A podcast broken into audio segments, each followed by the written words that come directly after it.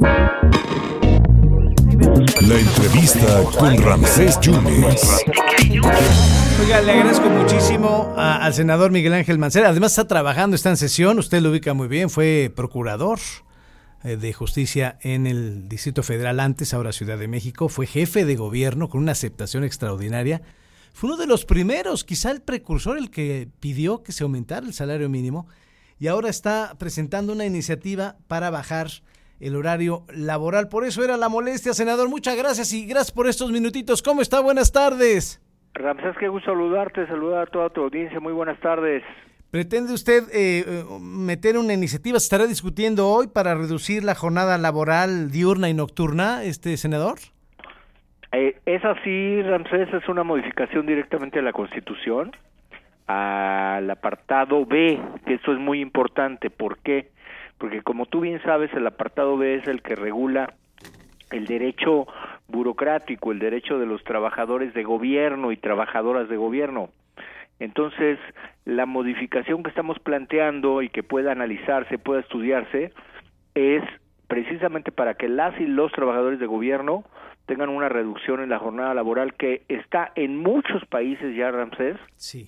es una tendencia, está probado, está analizado que da una mejor calidad de vida, pero al mismo tiempo genera mayor productividad.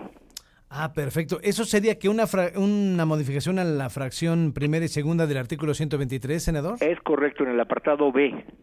Ahí sería la, la Ahí modificación. sería la modificación y entonces obviamente pues en lugar de ocho horas estaríamos hablando de seis horas y lo que queremos es que México pudiera estar en los parámetros de la de la OCDE, de esta organización, obviamente que siempre tiene indicadores muy interesantes, en donde hoy por hoy México está pues casi en los primeros lugares de los países que más horas exigen de trabajo en, en sus plantillas laborales.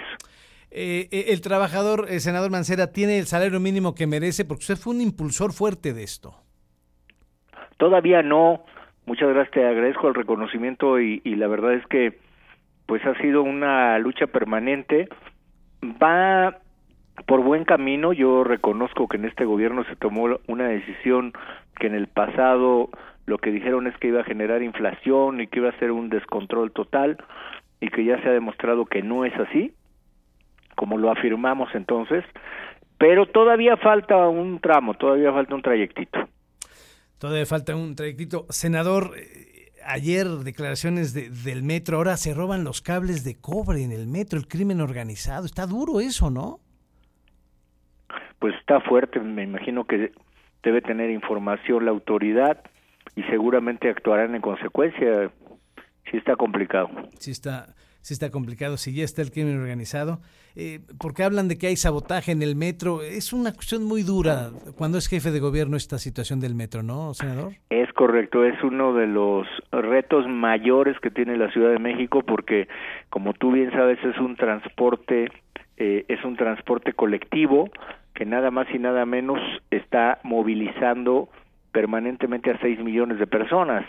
Solo descansa de las, digamos, queda sin energía a la una de la mañana y a las 5 de la mañana otra vez vuelve a tener energía. Entonces son cuatro horas de reposo para un sistema que mueve a 6 millones de personas y que exige de los eh, de las inversiones más altas que pudiera haber en cualquier ejercicio de gobierno. ¿Le falta mantenimiento al metro, senador?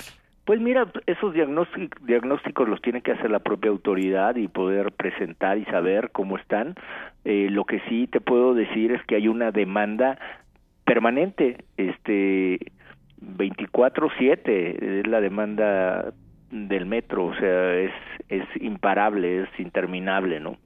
Senador, usted es una carta muy fuerte dentro del PRD para contender para la presidencia de la República. Silvano Aureoles quiere, no sé si usted lo quiera, pero Jesús Zambrano lo ha mencionado. Se habla de una alianza entre el PAN, el PRD y el PRI, pero quizá, y per- perdóneme la expresión, pero no se ha agandallado la alianza el PAN y el, y el PRI.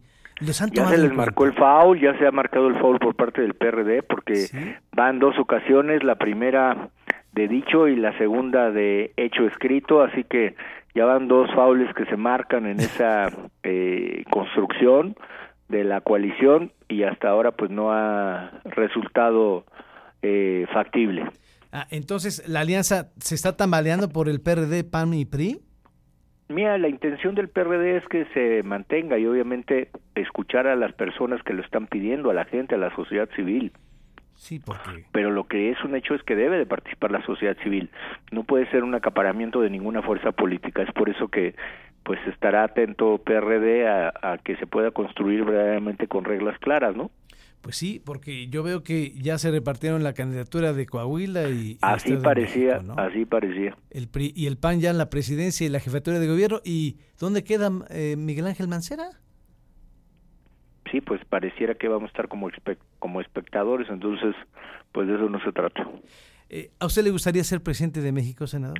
Eh, sin duda, servirle a tu país es un altísimo honor, un altísimo honor, pero bueno, pues eh, lo que me interesa muchísimo ahora es que todo el mundo conozca el tema de gobierno de coalición y el PRD, la propuesta que tiene es gobierno de coalición.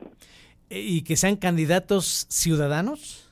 Sí, que la, es decir, que la ciudadanía participe, ¿no? Que la ciudadanía participe.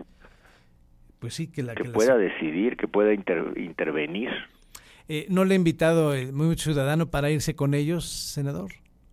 No, con ellos siempre platicamos y con ellos tenemos afinidad y por supuesto tenemos diálogo permanente, pero pero no, hasta este momento no.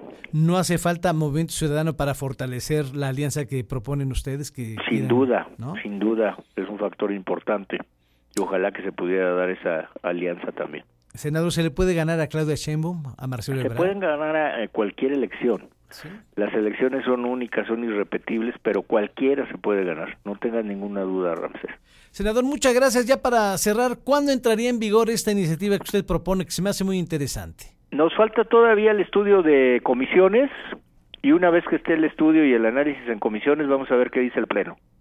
Senador, muchísimas gracias y gracias por su tiempo. ¿eh? Un fuerte abrazo, saludos en Veracruz a toda la gente, por supuesto a toda tu audiencia. Un abrazo para ti. Senador, muchísimas gracias. El coordinador de los senadores del PRD. Era importante saber de esta iniciativa que podría reducirse una hora en la plantilla nocturna, plantilla laboral, plantilla vespertina, en una modificación que quieren hacerle a la fracción primera y segunda del artículo 123, como ya se ha practicado en otros países. Pero también quería yo escuchar el punto de vista de un perredista, ¿no? Porque, pues Tal parece que las candidaturas importantes se le están repartiendo a los puristas y los panistas y, y el PRD, y este hombre es carta importante, fue jefe de gobierno, es senador, fue procurador de justicia de, del DF. Dicen que ellos están apoyando a los candidatos de sociedad civil.